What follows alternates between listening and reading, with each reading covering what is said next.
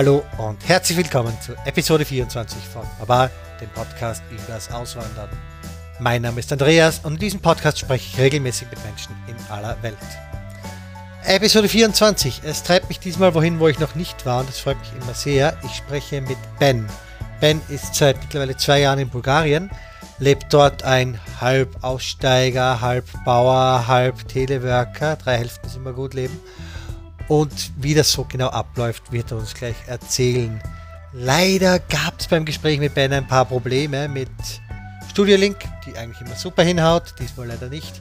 Und daher mussten wir leider auf WhatsApp ausweichen und das hört man. Also es gibt teilweise leider einen etwas schlechteren Ton als sonst. Auch mein Mikro ist irgendwie nicht perfekt eingerichtet heute. Also es ist alles andere als eine perfekte Episode. Aber es ist ein sehr interessantes Gespräch. Es ist mal was ganz was anderes. Ein sehr rudimentäres Leben, ein sehr dörfliches Leben. Also ich hoffe, dass ihr trotzdem die kleinen Audioprobleme, die vielleicht durch Auphonic auch gerettet werden, wahrscheinlich nicht alles, aber ein bisschen hoffentlich, dass sie die verzeiht und einfach trotzdem dran bleibt, weil es ist ein interessantes Gespräch. Es ist mal ganz was anderes, es ist eben nicht die große Stadt in einem reichen Land, sondern es ist Ben in Bulgarien. Wenn ihr mir Feedback geben wollt oder wenn ihr selbst am Podcast teilnehmen wollt, es gibt unzählige Möglichkeiten, mit mir in Kontakt zu treten. Unzählig heißt Facebook, Twitter, Instagram, E-Mail, Blog. Alle Links dazu findet ihr am Ende der Show Notes und ich freue mich, wenn ihr euch bei mir meldet. So viel zum Vorgeplänkel. Es geht ins Gespräch. Ich wünsche euch viel Spaß. Hallo Ben. Hallo, wunderschönen guten Abend. Willst du dich vielleicht mal kurz vorstellen? Ja, ich bin der Ben, ich bin 37 Jahre alt und wir wohnen seit gut fast zwei Jahren hier in Bulgarien. Ich wohne hier mit meiner Frau und unserem Sohn. Bulgarien ist jetzt nicht die häufigste Wahl. Was treibt dann dorthin? Bulgarien, ja, uns hat, ähm, wir haben immer nach was Neuem gesucht. Also nicht nur eine neue Herausforderung, sondern wir wollten eigentlich ein bisschen mehr auch von unserem Leben haben, anstatt jetzt einfach nur immer nur zu arbeiten und dann abends irgendwie ein paar Stündchen zusammen auf der Couch noch verbringen. Da haben wir uns eben mal so in der Weltgeschichte umgeguckt, wo man so leben kann. Und wir waren schon relativ früh am Anfang haben wir uns für den Osten schon interessiert. Rumänien kam da in Frage, weil wir haben einen Hund aus Rumänien, einen von unseren drei Hunden und von, Bulga von Rumänien sind wir schneller, schneller wieder abgekommen und haben dann Bulgarien für uns entdeckt und so eingelesen, was es hier so gibt, wie teuer hier so Häuser sind, was Lebensmittel angeht, Lebenshaltungskosten, Versicherungen, was man so alles braucht. Und dann haben wir uns hier umgeschaut in einem Urlaub vor zwei Jahren im Juli war das. Sind wir drei Wochen durchs Land getingelt, haben Land und Leute kennengelernt und haben uns dann relativ schnell verliebt. Und als wir wiedergekommen sind nach diesen drei Wochen, da stand eigentlich die Entscheidung fest. Also haben wir unsere Jobs gekündigt in Deutschland, haben geheiratet und sind dann drei Monate später hier ins Land gedüst. Also ihr habt es erst logisch beschlossen, dann habt ihr es angesehen, ob es überhaupt passt und dann war es eh perfekt. Richtig, genau. Äh, logisch beschlossen, von Anfang an war es nicht. Wir haben uns halt mal so umgeguckt, aber man, es ist mit so vielen Sachen wie, keine Ahnung, wenn du jetzt ein Auto irgendwie im Internet kaufst, das musst du erst auch mal live dann gesehen haben. Ne? Kaufst nicht einfach so von der Stange und das ist eine Riesenhausnummer, mal eben jetzt so eine Auswanderung. Dann haben wir uns das hier vor Ort eben angeguckt und wir konnten uns das alle sehr gut vorstellen. Dann haben wir das gemacht. Wie ist Rumänien ausgeschieden? Bulgarien war interessanter. okay. Weil du gemeint hast, es ist dann relativ schnell ausgeschieden. Ich habe gedacht, oh, hat es da einen großen Grund gegeben? Okay, nein. Bulgarien einfach interessanter. Na toll. War einfach interessanter. Jetzt seid ihr seit zwei Jahren da. Sprachlich sicher komplett nackt gewesen, oder? Mm, ja, sprachlich. Ich, ich auf jeden Fall der Ryan, unser Sohn auch. Ähm, bei meiner Frau, die hat den großen Vorteil, die ist in Sibirien geboren. Heißt, die kennt auch schon die kyrillische Sprache sehr, sehr gut, hat die in der Schule gelernt, kann das und das Russische ist dem Bulgarischen gar nicht so weit weg. Also es ähnelt sich schon ziemlich, die, die Sprachen. Also sie kann zumindest mehr lesen. Haben wir am Anfang auch ein bisschen mehr gebraucht. Ich kann mittlerweile auch ganz gut Kyrillisch lesen, aber mit dem Bulgarisch sprechen, das hängt noch an allen Ecken. Also wir kommen schon so im Alltag klar. Das klappt ganz gut. Wo bist du eigentlich ungefähr? Also wo in Bulgarien wohnst du jetzt? Wir wohnen relativ im Norden, ungefähr ja, 180 Kilometer vom Meer entfernt. Ah, doch soweit. Kann ich den Meer, kann ich den Meertraum miterfüllt? Nee, nee, also das war, also wer will nicht am Meer wohnen, ne? Das war so am Anfang auch unser großes Ziel, irgendwo am Meer zu wohnen. Und dann sind wir dann durch ganz komische Zufälle oder vielleicht war es Schicksal, sind wir dann hier so quasi mitten in den Bergen gelandet. Fanden das hier sehr interessant und haben hier quasi ja, zur Miete gewohnt. Wir haben hier bei, bei Freunden in einem Gästehaus gewohnt und haben uns dann in der Zeit hier ein paar Immobilien im Dorf angeschaut. Und dann haben wir gesagt, komm, ey, wir sind jetzt zwei Stunden am Meer, dann wohnen wir jetzt eben hier. Und sind so Tage, wenn wir abends auf der Couch sitzen und überlegen uns, ja, morgen können wir mal planschen gehen, ein bisschen in der Sonne rumhängen. Dann machen wir das einfach am nächsten Morgen. Dann fahren wir zum Meer rüber. Und dann fahren wir abends dann auch wieder nach Hause. Müssen wir jetzt mittlerweile auch, weil mittlerweile haben wir neun Tiere. Die müssen dann noch alle versorgt werden. Oder wir müssen jemanden finden, der auf die aufpasst. Aber wir wollen auch eigentlich gar nicht länger. Neun Tiere. ja, es sind neu. Drei, neun. Drei Hunde, drei Katzen und drei Ziegen. Ich habe es ja ein bisschen auf deinem, du hast ja auch einen YouTube-Kanal und bist auf Instagram ein bisschen aktiv. Also ja. es wirkt ein bisschen aussteigerisch. Hast du jetzt eigentlich noch einen Job? Habt ihr jetzt einen Job dort aktuell? Oder? Ja, also wir, wir haben beide Jobs, wir haben beide arbeiten. Und äh, ganz am Anfang war unser Plan, wir waren mit Lenas Firma. Lena hat eine kleine Agentur, die Warte, jetzt muss ich ein bisschen ausholen, weißt du? Ähm, Lena hat eine, hat eine kleine Firma, die gibt es seit sieben Jahren. Am Anfang hat sie so Logo-Design gemacht, Flyer erstellt, Poster erstellt. Das ist mittlerweile um einiges größer geworden. Und da haben wir uns das mal eben so durchgerechnet, was geben wir so im Monat aus, wie viel brauchen wir im Monat, jetzt auch im Ausland. Und wir haben eigentlich damit gerechnet, dass wir nur eben mit Lenas Firma umziehen und auch davon hier leben können. Und dann habe ich also nach unserem Urlaub, den besagten von eben, nach unserem habe ich dann meinen Job gekündigt, habe ein sehr, sehr gutes Verhältnis zu meiner Chefin, auch nach wie vor. Also meine andere Chefin, die noch in Deutschland ist, meine richtige Chefin sitzt hier neben mir. Ähm, und dann habe ich mit ihr gesprochen, so und so, und dann hat sie mir am nächsten Tag das Angebot gemacht, ich könnte weiter für die Firma eben arbeiten, dann halt eben nur was online so geht. Und da mein Aufgabenspektrum schon ganz viel eben online beinhaltet hat, haben wir uns darauf geeinigt, dass ich eben weiter für die Firma arbeite, halt mit einem abgespeckteren Rahmen, folgedessen auch mit einem abgespeckteren Gehalt. Und das sind so unsere zwei Jobs hier.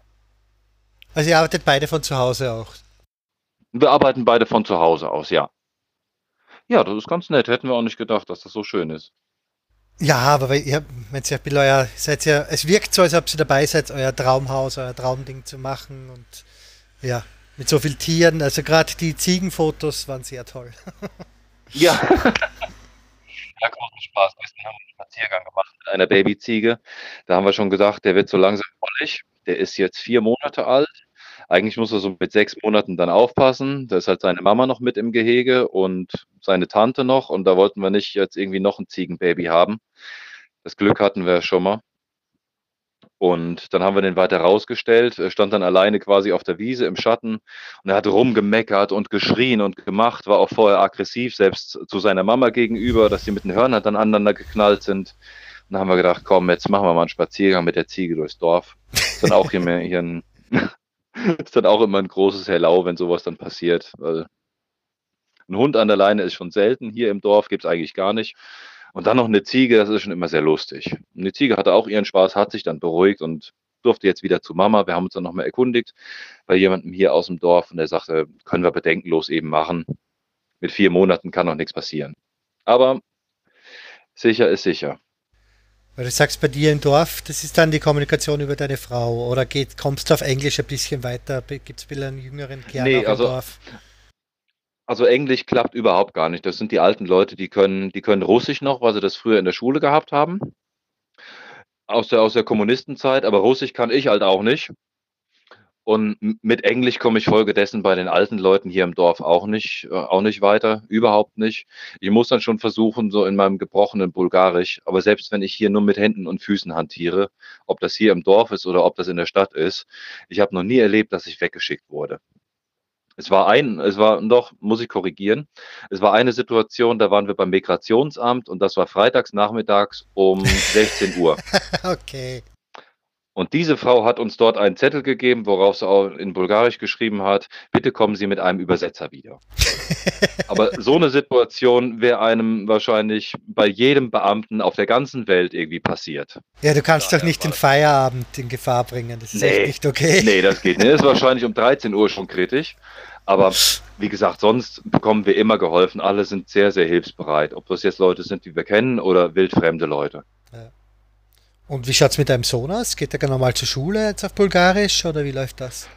Der geht normal zur Schule von Anfang an, geht er auf eine rein bulgarische Schule. Das heißt, der, der komplette Unterricht läuft auch auf Bulgarisch ab, außer eben der Englischunterricht, der ist halt komplett in Englisch. Und ab nächstem Schuljahr, also in drei Wochen, wird er dann auch Deutschunterricht haben. Da kann er dann glänzen. Uh, das Kann wird dann schwer. ja, da, da kann er dann glänzen. Schwierig wird wahrscheinlich dann die Fragestellung auf Bulgarisch sein. Wie geht's ihm damit? Also direkt reinhauen und Kinder ist ja normales immer eine gute Kombination. Ja, also am Anfang, er fand das, am Anfang war, war das schon sehr schwer, aber er hat auch, ähm, er hat auch ein paar Leute in der Schule gefunden, ein paar Freunde gefunden, mit denen er sehr gut klarkommt, die auch alle ihm immer helfen. Und auch die Lehrer, die helfen alle immer sehr schön mit. Wir haben da eine sehr gute Kombination, äh, eine sehr gute Kommunikation mit allen Lehrern. Wenn irgendwas in der Schule anliegt, kriegen wir das mit. Die schreiben uns Briefchen oder die rufen an. Das ist alles sehr, sehr gut.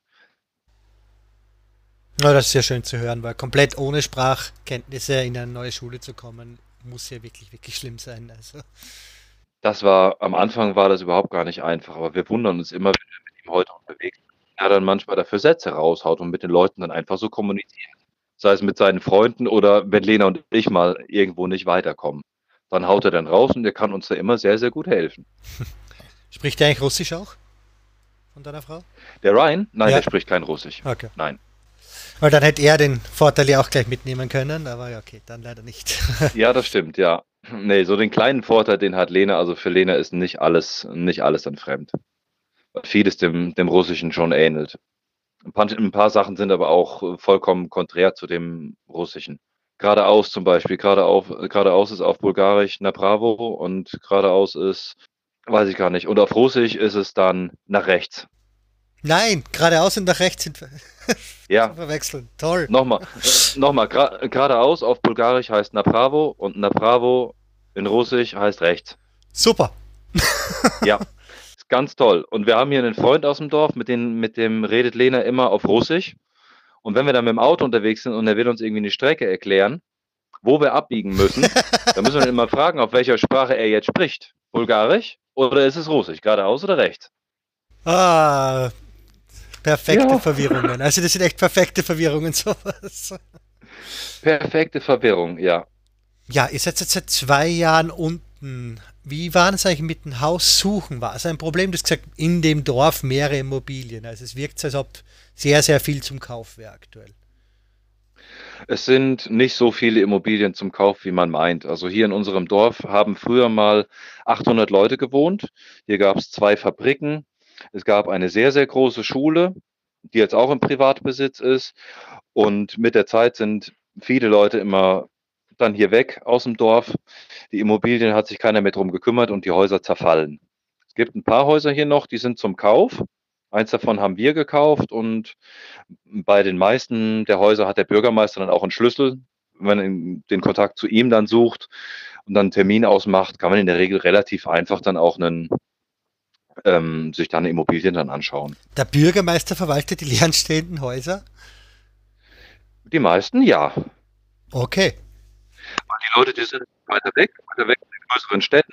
Und so muss dann keiner Eckseite deswegen wegen einem Besichtigungstermin hier aufs Dorf kommen. Und der sagt dann den Besitzern auch Bescheid, dass da ein Besichtigungstermin ist, dass da Interessenten kommen wollen und dann geht es auch in Ordnung. Spannend. Ähm, was kann man sich ungefähr vorstellen? Was zahlt man in so einem Dorf für ein Einfamilienhaus ungefähr? Aber das ist unterschiedlich, je nachdem, was für ein, was für ein Zustand das Haus hat. Sagen wir ja, je vergleichsweise mit Deutschland halb so viel. Jetzt Oh, ist natürlich die Frage, wo in äh, Deutschland. Das ist blöd in dem Fall, ja. Ja, es, ja, ist schwer zu sagen. Preise, Preise ist natürlich immer so eine Sache. Also man, man kann hier im Dorf Häuser kaufen für 4.000 Euro, 5.000 Euro oder noch weniger. Dann musst du aber auch schon, dann kannst du auch schon von der Straßenseite durchgucken bis hinten in den Garten aufs Grundstück. Das ist unterschiedlich, je nachdem kann man so genau gar nicht sagen. Also es gibt hier auch ein Haus, das ist neu gebaut worden, ist vor zwei Jahren gebaut worden, ging jetzt weg für 30.000 Euro. Ist aber eigentlich eine fuschneue Hütte. Das gibt's auch. Aber ich sag, aber ich sag mal, ein Haus jetzt hier bei uns auf dem Dorf, gut zwei oder zweieinhalb Stunden vom Meer entfernt, wenn so ein Haus hier auf dem Dorf 5.000 Euro kostet, dann kostet das drüben am Meer 40.000 bis 50.000 Euro. Selber Zustand. Okay. Und dort am Meer ist der echte Run. Also da steht jetzt alles voll mit Auslandsimmobilien, oder wie ist das Bulgarien? Ja, da, ja, da ist ganz, ganz viel, was da zu verkaufen ist. Wird einiges da neu gebaut. Aber ja, ist jetzt auch so nicht unser Fall, weil es ist auch voll im Sommer da mit Touristen. Und ähm, wie gesagt, also länger als einen Tag am Meer sind wir sowieso nicht. Wenn wir mal länger wollen, dann werden wir jemanden finden, der sich um unsere Tiere dann kümmert. Aber so ein Tag mal so entspannen dann am Meer reicht uns eigentlich auch. Verstehe ich. Aber das richtige Touristenzentrum ist ja, dachte im Süden. Dort im Strand, oder ist es kom die komplette Küste? Ist komplett egal, ist alles mittlerweile so touristisch. Nee, nicht komplette Küste, so große Gebiete, was man auch im Ausland so kennt. Also sprich bei euch jetzt im Ausland. Das wäre halt der Sonnenstrand und ein bisschen weiter nördlich ist der Goldstrand. Ja. Und die sind bei dir oben, oder was? Nee, das ist so, das ist so beides dann so zweieinhalb Stunden etwa von hier entfernt. Ah, okay. Eh, okay. Ah, ich habe gedacht, das ist komplett Süden. Ich habe gedacht, das ist an der Grenze nach. Nee, komple komplett Süden ist es nicht. Bisschen weiter runter Richtung Griechenland, Türkei. Es gibt hier und da auch noch ganz nette Ecken da unten. Ruhigere Ecken, wo halt keine Touristen dann sind. Aber in deinem Dorf kriegst du nichts vom Tourismus mit, denke ich. Oder so weit weg vom Meer, da freut sich kein Camper. Nee, gar nicht, sehr, sehr selten. Es kommen, kommen durchaus kommen hier auch Leute zu Besuch, wenn die das einfach mal gucken wollen, wie so Leben am Arsch der Welt, wie der Kurze immer sagt, so ist. Ja, die die wissen das dann auch zu schätzen. So Ruhe und du hast hier eigentlich gar nichts. Es fahren hier zwei Autos am Tag, eins davon ist unseres. Hast du in Deutschland auch schon so extrem ländlich gewohnt oder dort noch in der Stadt? Nee, gar nicht. Ich habe in in Deutschland habe ich zehn Jahre in Köln gewohnt. Mittendrin in Köln, da war immer Stress, also 24 Stunden war da irgendwie Betrieb und du hast irgendwas gehört. Als ich meine Frau kennengelernt habe, bin ich zu ihr dann nach Essen gezogen in den Ruhrpott. Und als wir uns entschieden haben, uns einen Hund anzuschaffen, haben wir uns ein bisschen weiter südlich vom Ruhrpott orientiert. Das war dann die Stadt Gewelsberg, hat auch noch 30.000 Einwohner, aber wir haben da direkt eine Mietwohnung gehabt, direkt am Waldrand, wo wir halt dann sagen konnten, hier ist das mit dem Hund perfekt, können immer rausgehen. Und von da sind wir dann dann hier hingezogen war schon ein krasser Kontrast, aber wir, wir kannten das ja hier. Wir kannten ja hier das Dorf. Wir wussten auch, worauf wir uns einlassen, was jetzt die Ruhe angeht. Und wir genießen das jeden Tag aufs Neue. War das auch der Hauptfaktor oder was war der Hauptfaktor, dass ihr euch wirklich dafür entschieden habt, für das Ortschafter jetzt?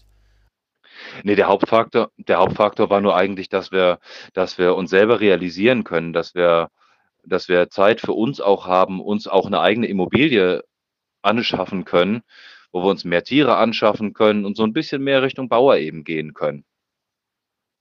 Da brauchst du natürlich auch ein entsprechendes Grundstück für.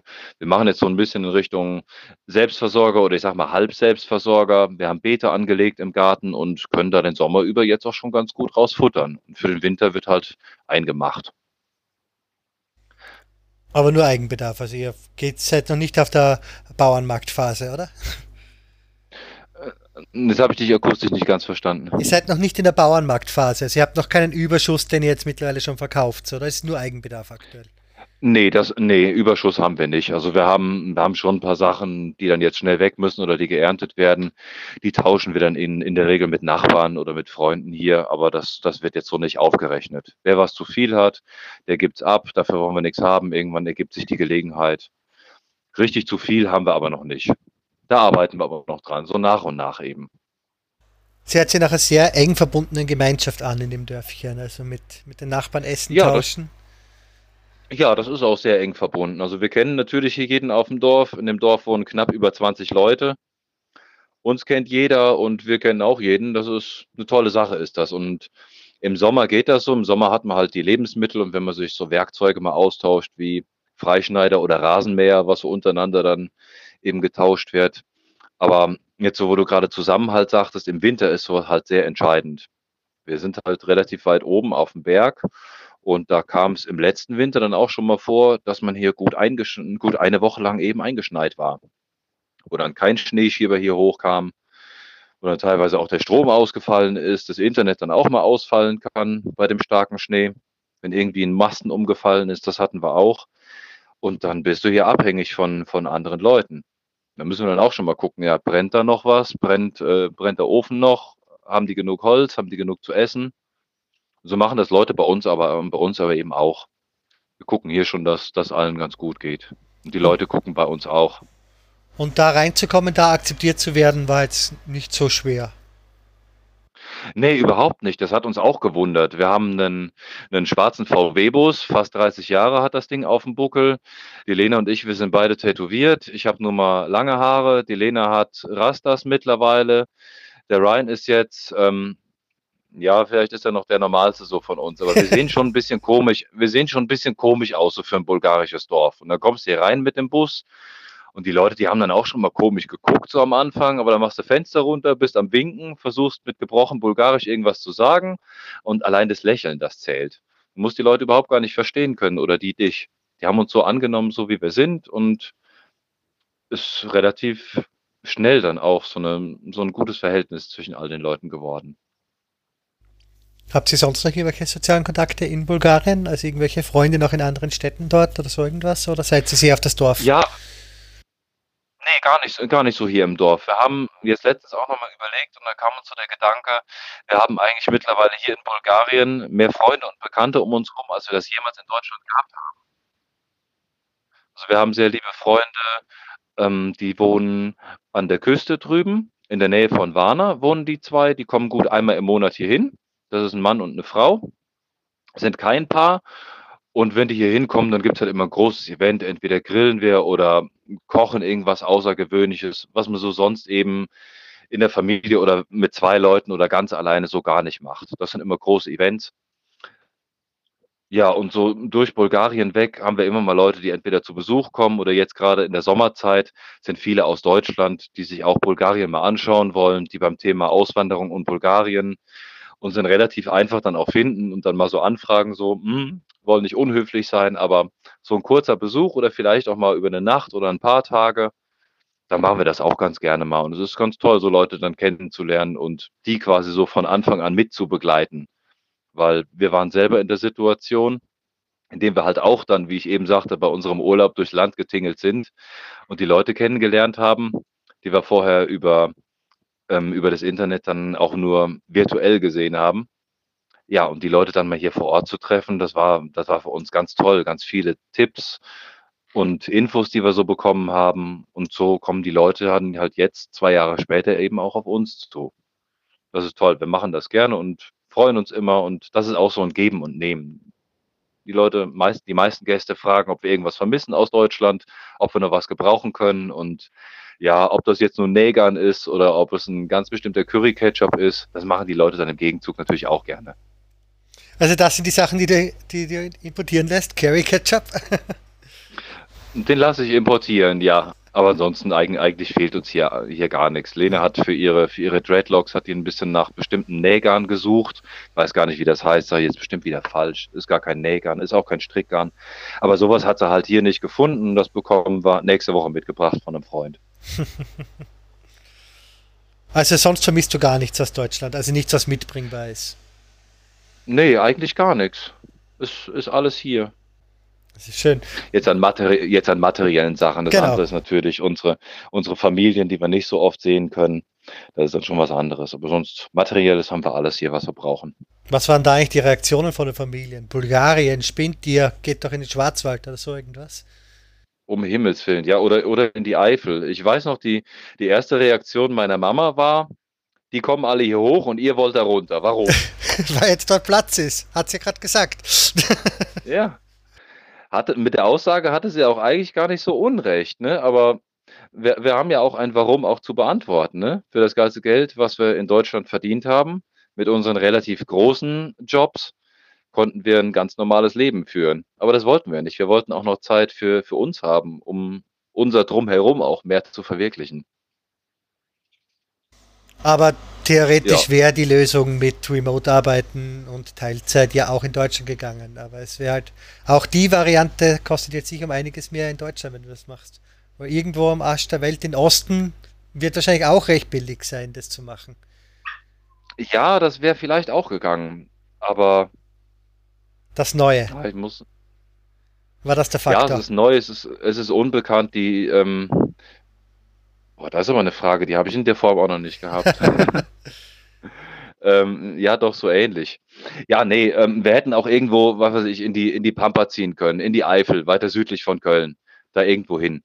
Hätten wir trotzdem dann auch in Teilzeit jetzt dann halt weniger gehabt an Kohle, was uns zur Verfügung steht. Aber da wäre dann eben der Faktor gewesen, wir müssten zum Beispiel ein zweites Auto haben. Oder den kurzen irgendwo hin mit einem, mit einem Moped fahren zur Schule oder sonst irgendwie was. Wir hatten auch insgesamt so auf Deutschland auch gar keinen Bock mehr. So dieses, dieses Brottelige und ob das nur die Politik ist oder ob das die Wirtschaft ist. Es war auch einiges in Deutschland, was uns jetzt nicht so gepasst hat.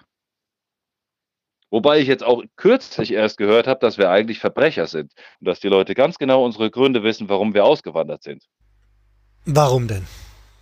Habe ich jetzt kürzlich gehört, weil, ja, weil wir Verbrecher sind. Natürlich gibt es ja auch die Polizei, es gibt ja auch ein Gesetz und es gibt ja auch eine Post, die hier hinkommt. Ja, will ich an der Stelle aber jetzt nicht so weiter drauf eingehen.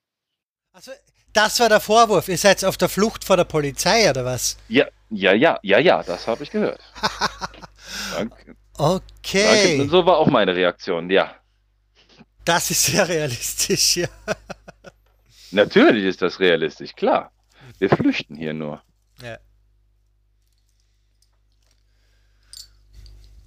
Was ist denn etwas, also du bist jetzt ja doch seit der Zeit dort, aber die erste romantischste Phase ist wahrscheinlich jetzt, irgendwie ist der Lack wahrscheinlich schon ab, oder? Also gibt es Dinge, die dich auch stören jetzt an Bulgarien, wo du dir doch wieder denkst, ach, das war in Deutschland schon irgendwie besser oder ja, also man, äh, nein. man, man tendiert natürlich immer dazu, mit, mit Deutschland zu vergleichen. Klar. Wie jetzt eben das Beispiel mit einem, ähm, mit einem Schneeschieber. Dass der halt morgens nicht hier in das Dorf kommt, dass die Kinder zur Schule kommen können. Unser Sohn ist das einzige Kind hier im Dorf und wenn der Schneeschieber nicht kommt, dann fällt für den eben die Schule aus.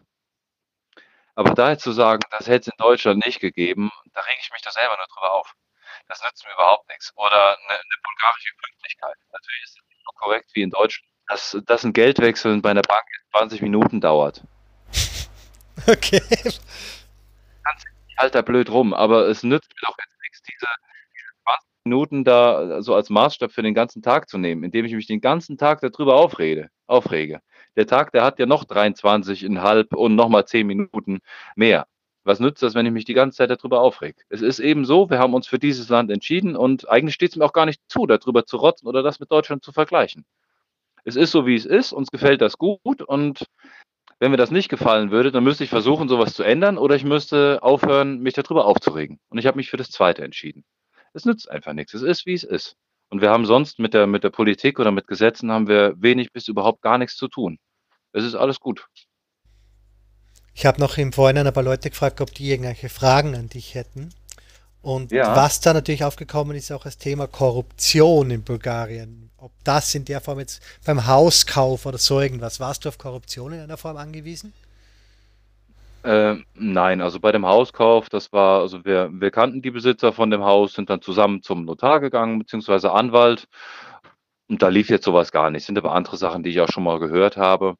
Eine sehr lustige Situation war, ich habe Freunde von Sofia mal abgeholt vom Flughafen. Das ist viereinhalb Stunden etwa von hier. Und da habe ich, bin ich abends angehalten worden von der Polizei.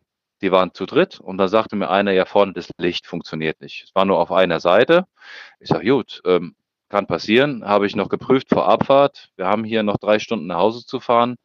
Was soll ich machen? Ich meine, ich kann ja alles sehen. Fernlicht, Abblendlicht funktioniert. Es war nur so ein kleines Lämpchen vom Abblendlicht, was nicht funktionierte. Und dann sagt er, ja gut, äh, müsste ich eine neue Batterie, äh, müsste ich eine neue Lampe holen. Ich sage, klar, kann ich machen. Ja, aber der Baumarkt hat zu, sagt er. Ich sag, ja, und dann jetzt? Ja, kostet 20 Lever.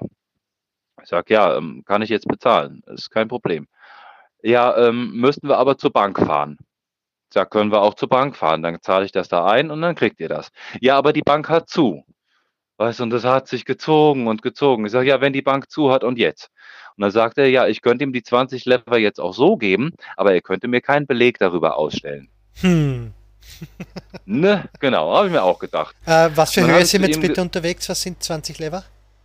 äh, 10 €. Okay. Und dann habe ich zu ihm gesagt: „Wenn das euer System ist, dann ist das nicht mein Problem. Ich kann 20 Lever zahlen, aber nur mit Beleg und wenn ich keinen Beleg kriege, dann zahle ich auch nix. Und wenn das jetzt so ist, dann würde ich jetzt so weiterfahren.“ Und dann hat er mir nur noch 'n schönen Abend gewünscht, die anderen 2 Beamte auch noch und das war's. Okay. Überraschendes Ende, die Geschichte. Das mit, Auf, das mit Aufstampfen reicht. hätte ich jetzt auch nicht gedacht, aber ich bin auch eigentlich nicht so 'n Typ. Ich habe habe da auch jetzt schon Respekt vor der Polizei, so ist das nicht, ne? Aber ich habe ihm einfach gesagt: „Wenn das jetzt euer System ist, dann habt ihr jetzt einfach mal Pech gehabt.“ War's Licht eigentlich Hätte wirklich nach kaputt? Bitte? War's Licht wirklich kaputt? Das war tatsächlich Okay. kaputt. Das war vorne halt auf einer Seite das das Abblendlicht. Ja. Hat er hat er mir dann auch gezeigt, weil er mir's so nicht erklären konnte, beziehungsweise ich ihn nicht verstanden habe auf Bulgarisch. Ja, der er hatte schon recht, ja, aber wir konnten so weiterfahren. Die Dämmerung hat eingesetzt. Wir mussten halt, wie gesagt, diese 3 Stunden noch fahren. Wir haben aber den Rest der Strecke sehr, sehr gut gesehen. Kann man sowieso nicht schnell fahren bei den Straßenverhältnissen hier und das Ganze nachts. Obacht ist geboten. Ja, das glaube ich. Aber ja, wenn das bis jetzt in zwei Jahren das einzige Mal ist, dass du direkt damit konfrontiert wurdest, ist es ja eh ganz okay in der Form. Ja, das war jetzt so 'n so 'n kleines Anekdötchen dazu, aber Mhm. ansonsten eigentlich nicht, nein. Wobei diese Ortschaft von 800 Leuten auf 20 Leute geschrumpft. Ja, mit der Zeit, das ging sehr, sehr schnell. Man sieht das heute auch noch, wie viel Häuser hier hier sind, wie wie viel hier jetzt einfach so zerfällt. Weißt du, dann fallen so 'n paar Dachziegel ab. Viele Häuser sind aus Lehm gebaut, dann regnet's mal 'n paar Tage und dann dann fängt's langsam an, dass die ersten Wände dann einkrachen. Das ist der Anfang vom Ende. Und jetzt grade so im Sommer, dann ist halt alles schön zugewachsen, alles schön grün und dann kann man so durch die Büsche kann man dann noch so 'n paar Ziegel dann sehen, die so 'n bisschen durchschimmern. Das ist schon echt krass, was hier passiert ist. Ich hätte das Dorf gerne mal gesehen, als früher war äh, wie's früher war so. Das ist ja, weil deine Mutter es ja vorher gesagt hat, mit die kommen all, alle hoch, warum geht ihr runter? Ist das wirklich merklich auch in Bulgarien? Also siehst du überhaupt noch Männer zwischen 20 und 40 großartig? Ja, die sehe ich auch noch, aber die sind dann schon schon eher in den Städten. Die haben dann ihre Jobs. Wir haben die nächstgrößere Stadt, die ist von hier 20 Kilometer, gut, 20 Minuten zu fahren und da sind auch jüngere Leute, Männer und Frauen auch schon. Hier im Dorf sind wir, ich möchte schon sagen, mit Abstand so die jüngsten Leute hier. Aber kriegst du da was mit? Das wird ja sicher langfristig zu einem Problem werden in Bulgarien, oder? Weil es sind ja doch viele Leute aus Bulgarien, Rumänien weggegangen. Ja, das ist natürlich auch sehr verlockend zu Jobs aus Deutschland, wenn die Leute dann die Sprache dann auch noch können, Deutsch oder ansatzweise. Die können in vielen Betrieben in Deutschland dann arbeiten. Weiß nicht, ob die dann mit der Zeit dann irgendwann dann auch mal realisieren, dass sie nicht nur das Doppelte verdienen, sondern auch das Doppelte dann ausgeben müssen. Das ist schon krass. Also, der aktuelle Durchschnittslohn in Bulgarien liegt bei, ich glaube, 440 € pro Monat. Das ist natürlich nix und davon musst du dann erst mal leben können. Natürlich sind die Mieten dann hier was günstiger, aber selbst davon muss man mal über die Runden kommen. Meistens die Lebensmittel aber nicht viel günstiger, oder? Wie schaut das aus in Bulgarien? Ich weiß, ihr seid jetzt relativ auf Selbsterhalter, aber Hm, ne, also wir wir wir kaufen auch noch ein. Bei den Lebensmitteln ist es so 'ne Sache. Es gibt äh, teilweise gibt es günstigere Sachen, es gibt auch teilweise viel, viel teurere Sachen. Der Liter Milch kostet zum Beispiel aktuell ungefähr 1 €. Ja, viel im Vergleich dann, ja. Und das ist viel, ja. Was haben wir denn so günstig? Was kostet 'n Kilo Kartoffeln? Auch 1 €. 2 Lever? Ja, das ist auch so mit Saison. Also, im Moment haben ganz viele Bauern natürlich zu viel. Die Märkte sind voll mit günstigen Sachen, sei es Paprikas, Chili, Tomaten, Kartoffeln. Das ist momentan sehr, sehr günstig auf den Märkten. Wie schaut's mit Benzin aus?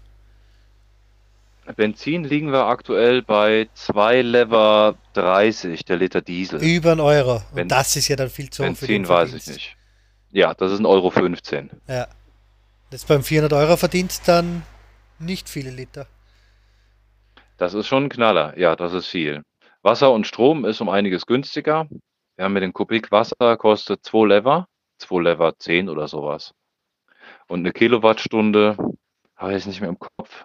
Habe aber letztens mir noch aufgeschrieben, weiß ich gar nicht mehr. Kann ich aber nochmal nachgucken. Habe ich mir hier irgendwo abgespeichert. Trotzdem sind die Lebenshaltungskosten im Vergleich bei der Hälfte drunter. Die Lebenshaltungskosten, wenn man da nach, nach gewissen Statistiken geht, liegt das schon ungefähr bei der Hälfte, ja. Kommt immer drauf an, was. Also wenn du nur, nur einen Großeinkauf in einem Discounter machst, die es ja hier auch gibt, den Namen muss man nicht nennen, aber große Discounter kennen wir ja, ähm, da kannst du auch schon richtig viel Kohle lassen. Wenn du dann nur die Markenprodukte kaufst, das ist was anderes, wie wenn du dein Lebensmittel jetzt so auf dem Markt im Dorf kaufst. Was würdest du sagen, ist denn der größte Unterschied, mit dem du regelmäßig konfrontiert bist zwischen Bulgarien und Deutschland?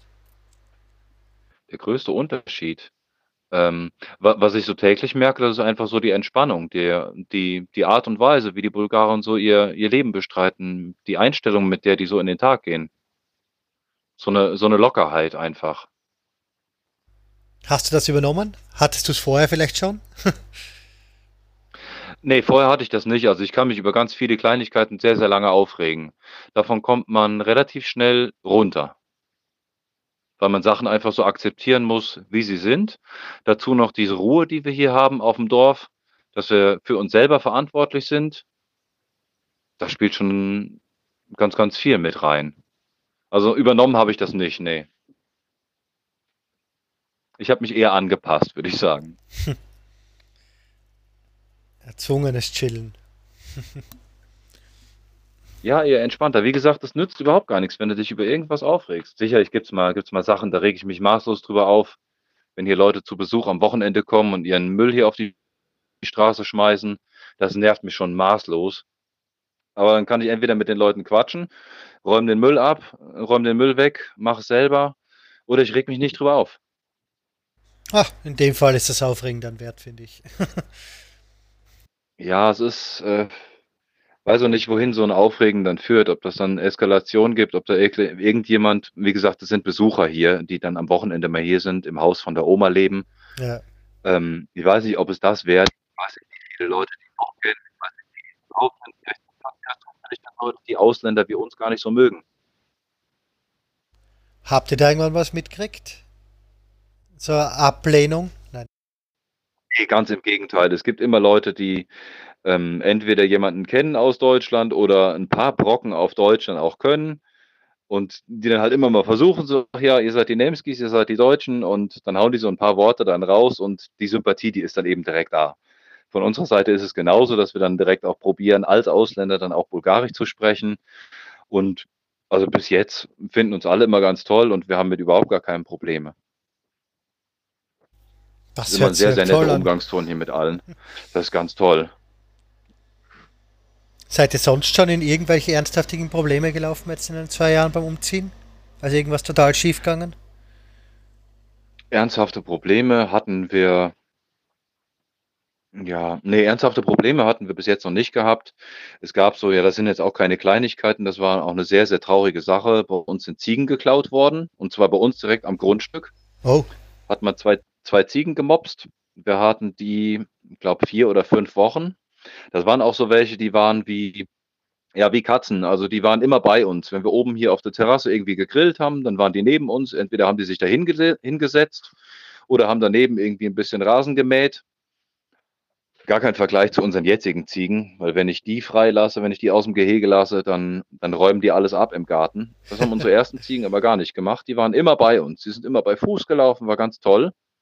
Und die konnte ich dann eben morgens auch rauslassen aus dem Gehege. Ja, an dem einen Morgen habe ich dann auch gemacht, so ganz normal das Gatter aufgemacht. Dann bin ich reingegangen, habe mir einen Kaffee gemacht und war zehn Minuten oder eine Viertelstunde später draußen und da waren sie weg. Gott. Ja, ganz großer Schock. Ich, hab, ich dachte über Nacht vielleicht so irgendwas, aber tagsüber innerhalb von zehn Minuten.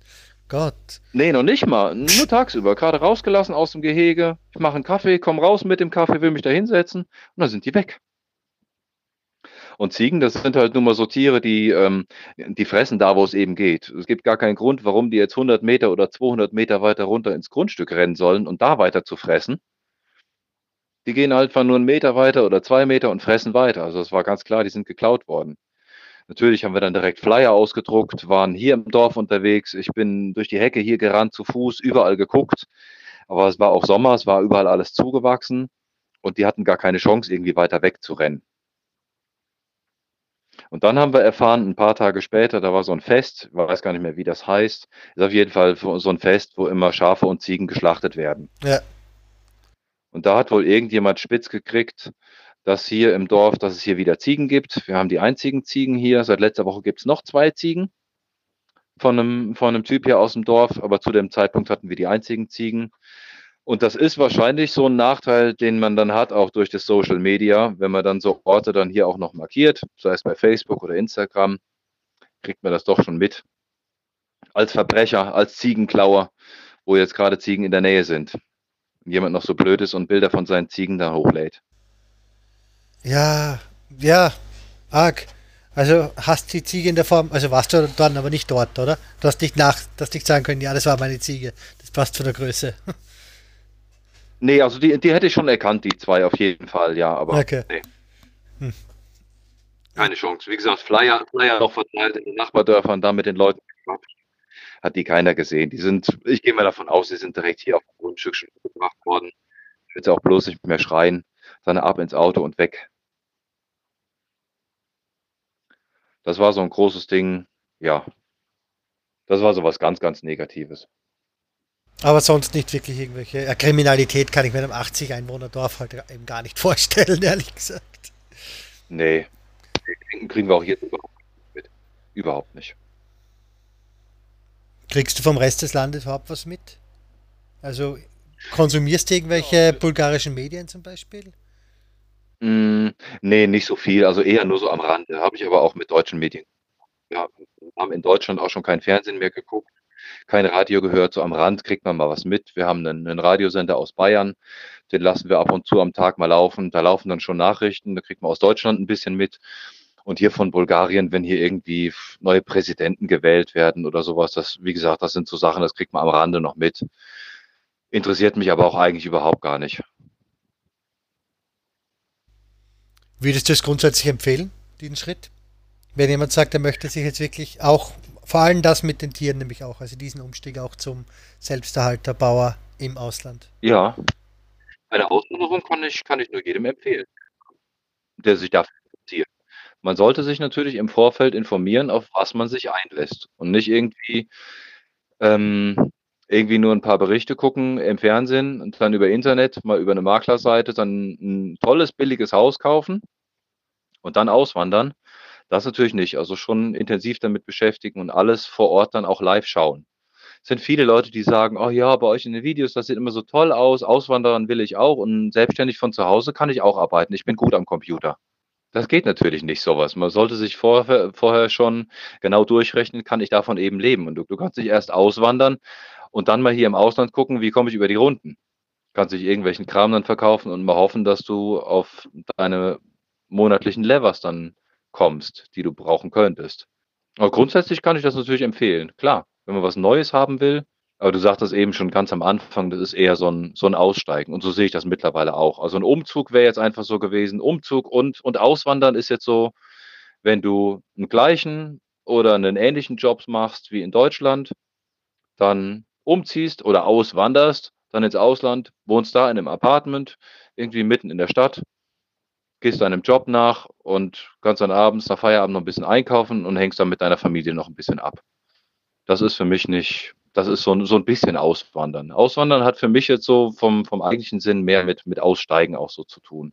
Eher so das, was wir hier fabrizieren und praktizieren. Hast du es in den zwei Jahren jetzt schon mal kurz bereut, dass du gedacht hast, ach, hätte ich es nicht getan, wäre ich geblieben? Nee, noch nicht mal kurz, nicht mal ansatzweise. Wir reden öfter mal darüber, wenn wir uns genau diese Frage eben stellen. Aber das können wir immer sofort mit einem ganz klaren Nein beantworten. Alle drei. Also geht es deinem Sohn auch so oder glaubst du, dass er nach Deutschland studi studieren geht, zum Beispiel? Alle drei momentan, ja. Es kann natürlich sein, bei den Kindern weiß man das nicht. Bei uns wissen wir das genauso wenig. Es kann sein, der will, wenn er in Deutschland studieren möchte, dann werden wir ihm das natürlich ermöglichen. Da werden wir dann schauen. Es kann auch sein, dass Lena und mir das in einem, weiß nicht, Zeitraum von zwei Jahren oder vielleicht fünf Jahren, vielleicht passt uns das hier überhaupt gar nicht mehr.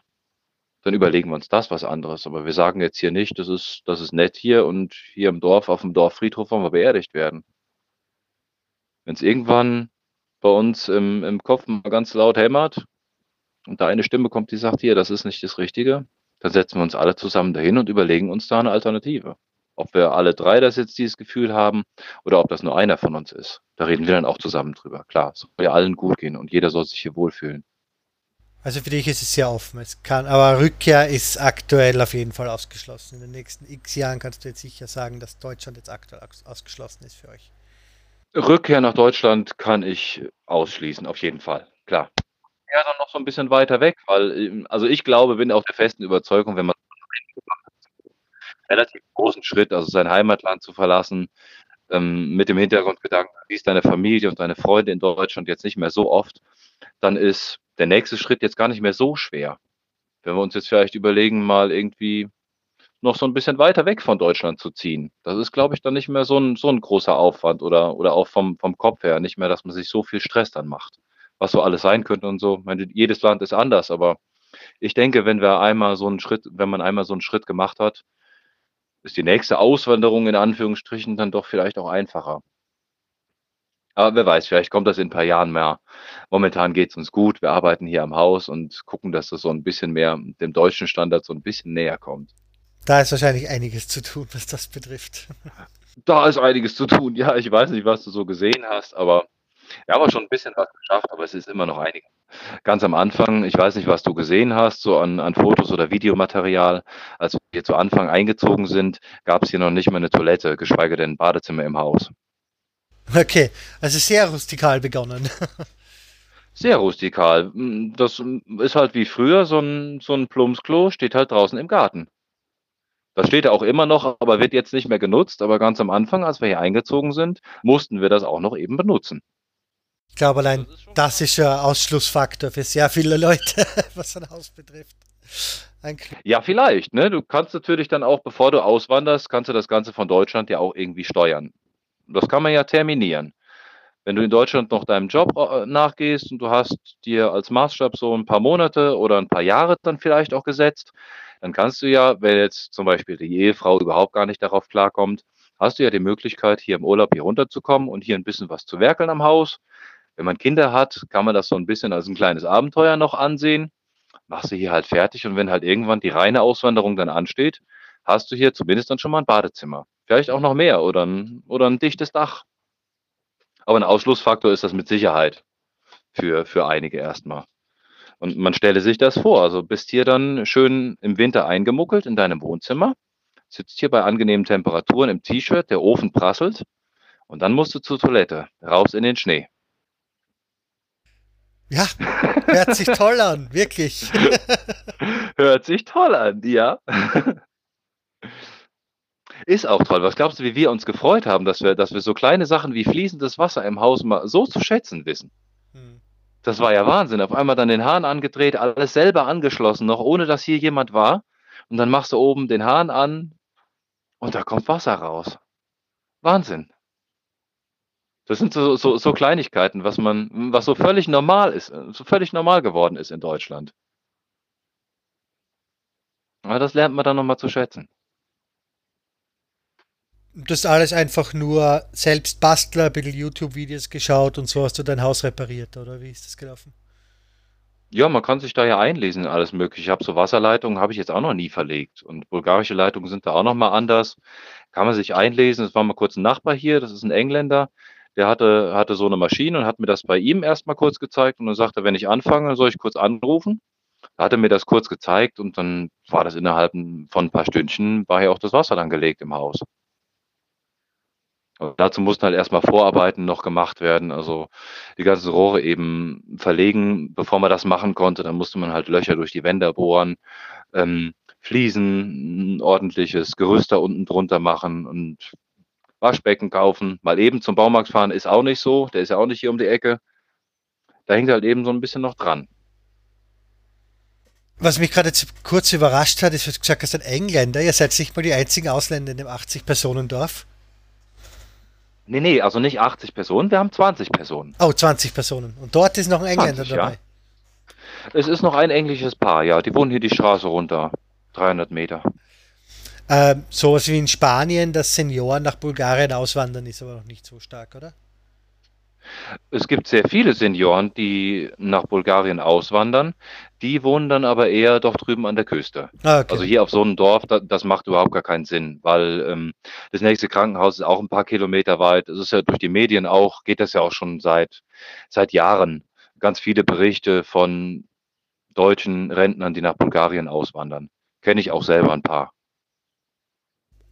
Oh, du kennst sogar ein paar. Okay. Ja, ja, davon gibt's genug. Ich meine, klar, wenn du so eine, so eine Rente von, weiß ich, 800 Euro nimmst, davon kommst du im Monat schon gut klar. Dann hast du ein Apartment, das musst du noch abzahlen und der Rest, der bleibt über bei den Lebenshaltungskosten hier. Das lohnt sich schon für Rentner, ist schon nachvollziehbar. Hat natürlich auch seine Schattenseiten. Ne? Man sagt ja immer, einen alten Baum verpflanzt man nicht mehr. Es ist natürlich dann auch schwierig für, sag mal, einen mit, mit 70 Jahren, dann hier eine neue Sprache zu erlernen. Oder einfach mal darauf klarzukommen, dass halt nicht alles so strukturiert immer läuft, wie jetzt in Deutschland, wie man das sein Leben lang gewohnt war. Für so Leute wie uns ist das, glaube ich, noch ein bisschen einfacher, da jetzt dann umzuschalten. Aber ich glaube und, und ich weiß auch von ein paar Rentnern, die damit echt Probleme haben. Das kann ich mir sehr gut vorstellen. Aber so richtig Klar. kleine deutsche Dörfchen gibt es dann nicht, oder ist es dann nicht, dass so eine Neubausiedlung hinhauen und es dann nur an Deutsche verkaufen? Dass dann wirklich so Nee, das. Mini-Deutschland hast? Nein, das nicht, okay. Aber ich glaube, das tun die Nee, das Engländer, gibt's haben das, glaube ich, in Spanien ziemlich gemacht. Ja, da gibt es ganz viel. Es gibt hier mm, zwei Dörfer weiter, nee, ein Dorf weiter. Das ist zehn Kilometer von hier, da wohnen relativ viele Engländer. Ja, Aber das ist ähm, in, in der Relation ist es immer noch ein kleiner Teil im Vergleich zu den, zu den Bulgaren, die dort im Dorf wohnen. Hm. Wir haben aber noch zwei Ausländer hier im Dorf, noch zwei Deutsche. Das ist noch ein deutsches Paar aus Berlin, kamen die ursprünglich. Das sind dann die drei Familien, die aktuell hier wohnen. Wir drei Ausländerfamilien. Oh Gott, dieses Dorf ist so am Sterben. Ist das schlimm? Ja, es ist am Sterben. Es sind wir drei, die zwei Engländer dabei, sind fünf.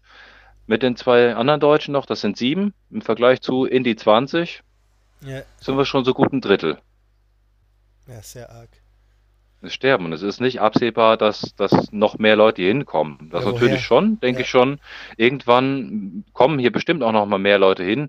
Aber die Wahrscheinlichkeit ist größer, dass innerhalb der Zeit mehr Rentner hier aus dem Dorf einfach wegsterben und sich keiner von den Enkeln oder Kindern um die jeweiligen Häuser kümmert, geschweige denn hier hinziehen wird. Wir haben schon immer zum Ryan gesagt, es wird der Tag kommen, an dem man den ganzen Tag hier nackig durch die Straßen laufen kann, weil keiner mehr hier ist. Ja, schlimm, aber das ist jetzt nur in deinem Dorf so schlimm, oder? In Nachbardörfern ist es ein bisschen Nee, das besser ist oder auch überall so. Das, Okay. das ist in ganz Bulgarien so, in den kleinen Dörfern. Alle ziehen in die Stadt oder halt ganz weg. Ja, in die Stadt. Das begann damals zu der Kommunistenzeit schon. Also die haben in den, in den großen Städten haben die ihre Fabriken gebaut. Die Leute dann sind natürlich dann dahin gekommen, weil sie da eine bessere Infrastruktur haben, viel mehr Geld verdient haben und so sind die Dörfer dann halt ausgestorben. Es sind ein paar, die in den Dörfern dann geblieben sind und die sterben mit der Zeit dann eben einfach weg. Und es wird auch gar nicht versucht, es irgendwie entgegenzustemmen. Aber es geht halt nicht. Was hat das Ist für Dorf für Wie, Chancen? wie, wie ja. willst du das machen? Du kannst den Grund noch mehr hinterher schmeißen, aber wenn es keinen interessiert, interessiert es keinen. Und wenn du mir 1000 Euro zahlst, interessiert es mich noch nicht. Also, ja. Ja, es sind, es sind so viele Sachen, die hängen da aneinander. Weiß ich nicht, wenn ich jetzt eher so ein, äh, weiß ich, ich könnte ja vielleicht einen Handwerksbetrieb hier aufmachen. Oder wenn irgendein Selbstständiger sich hier, nee, das mit dem Handwerksbetrieb von mir ist blöd. Was müsste denn da passieren? Hm, wenn hier eine, weiß ich, irgendeine Firma hinkommt, wo Leute arbeiten könnten, wo Familien hier auch im Dorf leben könnten, dann wäre wiederum so, dass ein Schulbus auch hier fahren würde. Momentan fährt kein Schulbus, es ist ein Kind, der geht nicht mehr zur nächstgelegenen Schule. Das ist wie in Deutschland auch. Das ist die zweitnächste Schule dann. Somit müssen wir ihn selber fahren. Weiß nicht, was passieren muss. Die Dörfer, die sterben aus. Das, das kann man nicht mehr verhindern. Aber du hättest jetzt kein Problem damit, wenn du jetzt wirklich praktisch alleine im Dorf überbleibst. Nö, habe ich überhaupt gar kein Problem mit. So richtig ganz weg vom Dorf war ich gar keine Option bei euch. Also so wirklich, Bitte? also so äh, komplett alleinstehendes Haus irgendwo im Nichts, also wo gar kein Dorf rundherum ist, war keine Option, oder? Doch, natürlich. Doch, könnte ich mir auch vorstellen. Okay. Ja. Aber das, das hätte, hätte jetzt ein bisschen länger gedauert, so noch von der Planung. Klar, es ist logistisch viel schlimmer natürlich, ja. Ja, aber auch das wäre gegangen. Klar, könnte ich mir auch sehr gut vorstellen. Irgendwo mitten in der Pampa ganz alleine. Naja, wie gesagt, die Gegend entwickelt sich eh so. Also, es kommt zu dir in dem Fall. Ja, traurig. Es wird ja. wahrscheinlich irgendwann so kommen. Ja, total traurig. Bis auf das Schaut einmal hin, kauft nicht blind. Gibt es sonst irgendeinen Tipp, den du Leuten geben würdest, die sagen, Bulgarien hört sich für mich gut an? Mm. Ja, nicht im Internet, äh, nur gucken. Ähm, die Immobilienpreise schwanken natürlich gewaltig. Es gibt ganz, ganz viele leere Häuser, die zum Verkauf sind. Oftmals sind, sind Fotos dann auch von Anno Tobak. Es gibt ein paar Internetseiten, da habe ich das mal gesehen. Da sind so Fotos von alten Digitalkameras, weißt du, wo das Datum noch so unten rechts in Neonfarben dann drin ist, in so 2003. Digitalziffern. Ja, ja, genau. Und dann guckst du dir so ein Haus dann in deinem Bulgarien-Urlaub an und du siehst nichts mehr außer nur noch die Dachschindeln, weil der Rest eingefallen ist. Also am besten immer ähm, Häuser direkt vor Ort schauen, schauen, dass man da eine Connection irgendwie hergestellt bekommt zu einem Bürgermeister, der dann mehr Infos oder vielleicht sogar auch einen Schlüssel hat. Weil über einen Makler da zu gehen, das, das kann gut gehen, ähm, kann auch in die Hose gehen. Zudem kommt natürlich auch noch der Kostenfaktor, weil der Makler, der will ja auch ein bisschen Geld haben. Ja, und wahrscheinlich ein bisschen die Ausländersteuer, also versuchen dich ein bisschen übers Ohr zu ziehen in dem Fall wahrscheinlich. Ja, ein bisschen. Ich meine, ähm, du kannst ja anbieten, was du willst, solange da irgendeiner herkommt und sowas kauft. Du kannst hier ein Haus für, habe ich jetzt gestern noch, nee, vorgestern mit einem Bekannten haben wir noch gesehen, ein Haus für 7000 Euros. Das Haus, das kenne ich auch selber, ist aber noch nicht mal 7000 Lever wert, also die Hälfte jetzt. Hm. Ist noch nicht mal so viel, 3500 Euro jetzt dann wert. Noch nicht mal. Und das ist das, was der Makler eben noch draufhaut. In dem Fall wäre es das Doppelte gewesen. Da lohnt es sich schon mal, so eine Internetseite da aufzuziehen und alles mitzunehmen, irgendwie an Angeboten von Leuten, die man kennt, von alten Häusern. Das ist schon, das ist auch gar nicht mal so, ähm, das sind jetzt auch keine Verbrecher, ne? Solange es jemanden gibt, der dafür Geld ausgibt. Und dann kommst du aus Deutschland und bist da ganz andere Preise gewohnt und dann siehst du, oh geil, Klar, Haus für 7000 Haus für 7000 Euro? Doch ein Knaller. Sicher ist das billig, ja, aber ist aber eigentlich nur 3500, wenn überhaupt wert. Also alles direkt vor Ort gucken. Aber sonst Tipps für Deutsche, weiß ich jetzt nicht. Im Vorfeld vielleicht mal noch gucken, bevor es eng wird, nach einem Speditionsunternehmen. Da mal Preise kalkulieren, ist auch ganz, ganz wichtig. Dass man das im Vorfeld schon auf dem Zettel hat, dass es nur noch abrufbar ist, wenn es denn mal soweit ist und du deine Möbel dann schnell brauchst. Willst du ja auch dann haben, wenn du mal umgezogen bist, beziehungsweise ausgewandert. mich wundert es gerade, dass ihr überhaupt Möbel mitgenommen habt. Ich hätte erwartet, dass ihr die verkauft und gar keine mitnimmt. Ja, es sind so ein, es sind so ein paar Möbel, wir haben uns von, von einigem getrennt. Also wir sind sehr oft mit unserem Bulli zum Sperrmüll gefahren. Es sind so ein paar Sachen, da hängt halt einfach so das Herzblut dran. Wie unsere Wohnzimmercouch zum Beispiel. Die haben wir damals auch Gebrauch gekauft. Die haben wir insgesamt in, bei drei verschiedenen Standorten gekauft. Also den Stoff woanders gekauft. Da gab es so ein extra Sesselchen, was dabei ist. Und die eigentliche Rohcouch. Das war uns jetzt schon viel wert. Äh, unsere Küche haben wir auch mitgenommen. Oh, Die ist auch wow. so, die ist auch so zusammengestückelt. Ja, es ist eine IKEA-Küche, aber ähm, so eine Trotzdem, die Motivation, eine Küche abzubauen, ist schon sehr hohe. Ja, bei einer IKEA-Küche geht das, das geht sehr schnell. Okay. Und das kannst du ja auch nach Lego-Prinzip dir zusammenbauen, wie du halt wieder willst. Jetzt habe ich eine meiner wichtigsten Soft-Fragen, die eigentlich immer relativ in der Mitte kommt, vergessen. Der kulinarische Ja. Tipp. Was gibt's denn Gutes zu essen in Bulgarien, was du empfehlen könntest? Aber es gibt viel Gutes. Bulgaren machen sehr gerne sehr viel aus Hack. Das ist so Köfte oder Kebabce. Köfte ist eigentlich so eine, so eine Frikadelle, so eine Frikadellenart. Und Kebabce eigentlich auch. Eher so aus Holland wie die Frikandeln. Eigentlich eine lange Frikadelle. Sowas, das ist hier, das ist hier immer sehr gut. Ähm, die Salate mit, ähm, mit frischem Gemüse, natürlich unschlagbar. Eine so Tomaten, die man in Deutschland so isst, das ist kein Vergleich zu dem, was man, was man hier so kriegt. Tomaten schmecken hier wirklich nach Tomaten. Einen, so einen intensiven Geschmack habe ich noch, habe ich noch nie gehabt. Bei sowas. Also alles mit, mit Gemüse ist immer sehr, sehr toll. Aber ich glaube, Schnaps haben es keinen besonderen, oder? Ich glaube, das ist wie das gleiche wie, wie die Griechen mit dem Raki-Ding halt. Also irgendein Anis-Schnaps halt wahrscheinlich. Ähm, Gibt es hier auch der, das Aniszeug, das, das, bei den Griechen ist das der Uso und hier ist das der Mastika. Oh, genau, ja. Weil ich habe eine bulgarische Bekannte, der hat mir davon mal erzählt. Ja, äh, ganz fieses Zeug, so in der Regel um die 46 Umdrehungen. Au. Oh. Kannst du Fenster oder, oder, oder Bremsen mitputzen? Weiß ich nicht, aber ich trinke sowas auch nicht. Nee, der, der Geruch, das ist mir schon zu viel. Ansonsten sehr beliebt ist hier noch der Rakia. Ja.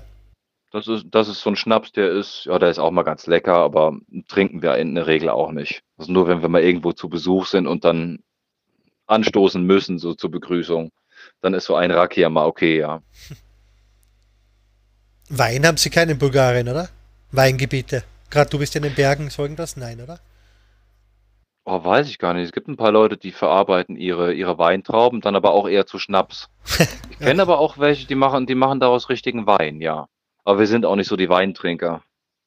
Ich glaube nicht, dass es wirklich was Großes ist, bulgarischer Wein. Da hat man von den Rumänen viel Glaube ich auch nicht. ist mehr ein Ding von den Ja, das Rumänen. kann gut sein.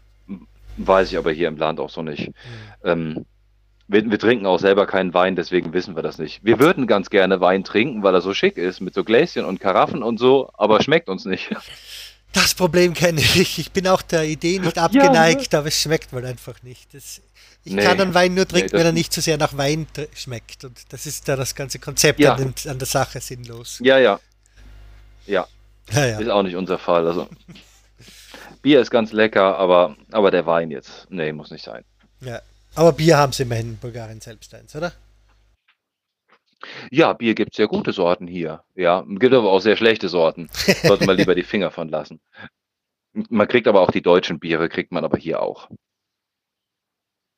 Das ist dann ab und zu, die wir dann mal holen. Oder ähm, belgisches Bier, tschechisches Bier kriegt man hier jede Menge. Aber so bulgarische Sorten trinke ich eigentlich auch. Ja, ich trinke nur bulgarische Sorten. Ja, die sind toll. Da gibt es schon gute Marken. Na schau. Integrationsfaktor hoher. Ja, klar. Und die haben Bulgaren haben äh, in der Regel immer zwei Liter Flaschen.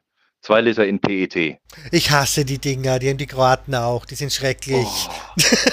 Ja, äh, ich, ich finde das eigentlich ganz süß, weil du musst nicht ständig laufen oder ganz viele dieser kleinen Flaschen oder Dosen auf den Tisch tun. So hast du ein paar Gläser am Tisch. Ja, aber nach dem ersten Liter schmeckt's. Also wenn du alleine oder zu zweit trinkst, bist du einfach zu langsam, bis es abgestanden ist. Alleine ist natürlich so ein Faktor. Ne? Das, das ist dann, nach dem ersten Liter ist es sehr fies, je nachdem, wie schnell man jetzt trinkt. Aber mit so ein paar Leuten am Tisch, wenn du dann ein paar Gläschen drumherum stellst und eine Flasche Bier, wo sich dann jeder immer wieder, immer wieder bedienen kann, das ist schon ganz gut. Aber hm, hast natürlich recht, alleine, da muss man dann schon schneller trinken. Trinke mal zwei Liter praktisch auf Ex. Guter Plan. Nee, auf Ex auch nicht zu empfehlen. Jetzt gerade bei den hiesigen Temperaturen. Kommt, glaube ich, nicht so gut. Ja, Temperaturen, wie hoch wird's bei euch leicht? Jetzt nach der ganzen Hitzewelle-Ding, was war der Höhepunkt? Ja, Hitzewelle gab es in Deutschland zu dem Zeitpunkt. Okay, bei euch gar Hier nicht. In, ne, hier in Bulgarien hatten wir den ganzen Juli durch immer wieder Regen. Ganz, ganz fürchterlich. Dann haben wir immer nach Deutschland rüber geschielt. Aber jetzt mittlerweile, so seit ein paar Wochen, so seit drei, vier Wochen, ist es hier wieder richtig schön heiß. Noch nicht, noch nicht ganz so heiß wie letztes Jahr. Da war der heißeste Tag 43 Grad. Wir sind da schon drunter, so Anfang 30, weiß nicht, 33, 34 Grad bestimmt, so tagsüber. Okay, aber Jahr habt ihr wirklich mal die 40 auch gebrochen, also das passiert. Ja, das passiert. Aber im Moment, aber man muss sich trotzdem das noch den Tag gut einteilen. Also mittags um 12 musst du dann nicht anfangen, Rasen zu mähen oder die Schaufel draußen zu schnappen. Das geht nicht, da kippst du um. Aber in dem Fall bist du ja eh flexibel genug, also das. Und so schlau muss man einfach sein, dass eine Mittagshitze vielleicht nicht die beste Idee ist. Nee, das geht. So in der Mittagszeit, da kann man dann mal an Computer oder Essen vorbereiten. Irgendwas drin. Oder sich in den Pool legen, ist auch toll. Oh, ihr habt so einen Pool. Ja, eher so ein Planschbecken, drei Meter Durchmesser. Ah, okay. geht ganz gut was rein und so zwischendurch einfach mal zum Abkühlen ist das ganz nett. Hm. Haben wir sonst irgendwas vergessen? Ich überlege auch gerade, aber ich glaube nicht. Ich glaube, wir haben alles. Was wir noch sagen möchten, ist natürlich, dass du, wir haben jetzt ein paar Mal schon von den Videos geredet, wo findet man die? Die Videos findet man bei YouTube unter dem Hashtag und weg 2016. Dann gibt es dazu noch eine Seite bei Facebook, selber Hashtag und eine Seite bei Instagram. Und unsere Homepage ist da auch noch irgendwo verlinkt. Ne, die ist überall verlinkt. Wir sind zu finden. Hashtag und weg 2016. Gut. Dankeschön. Dann sage ich mal Danke fürs Gespräch. Ja, danke dir. Hat Spaß gemacht. Freut mich. Baba.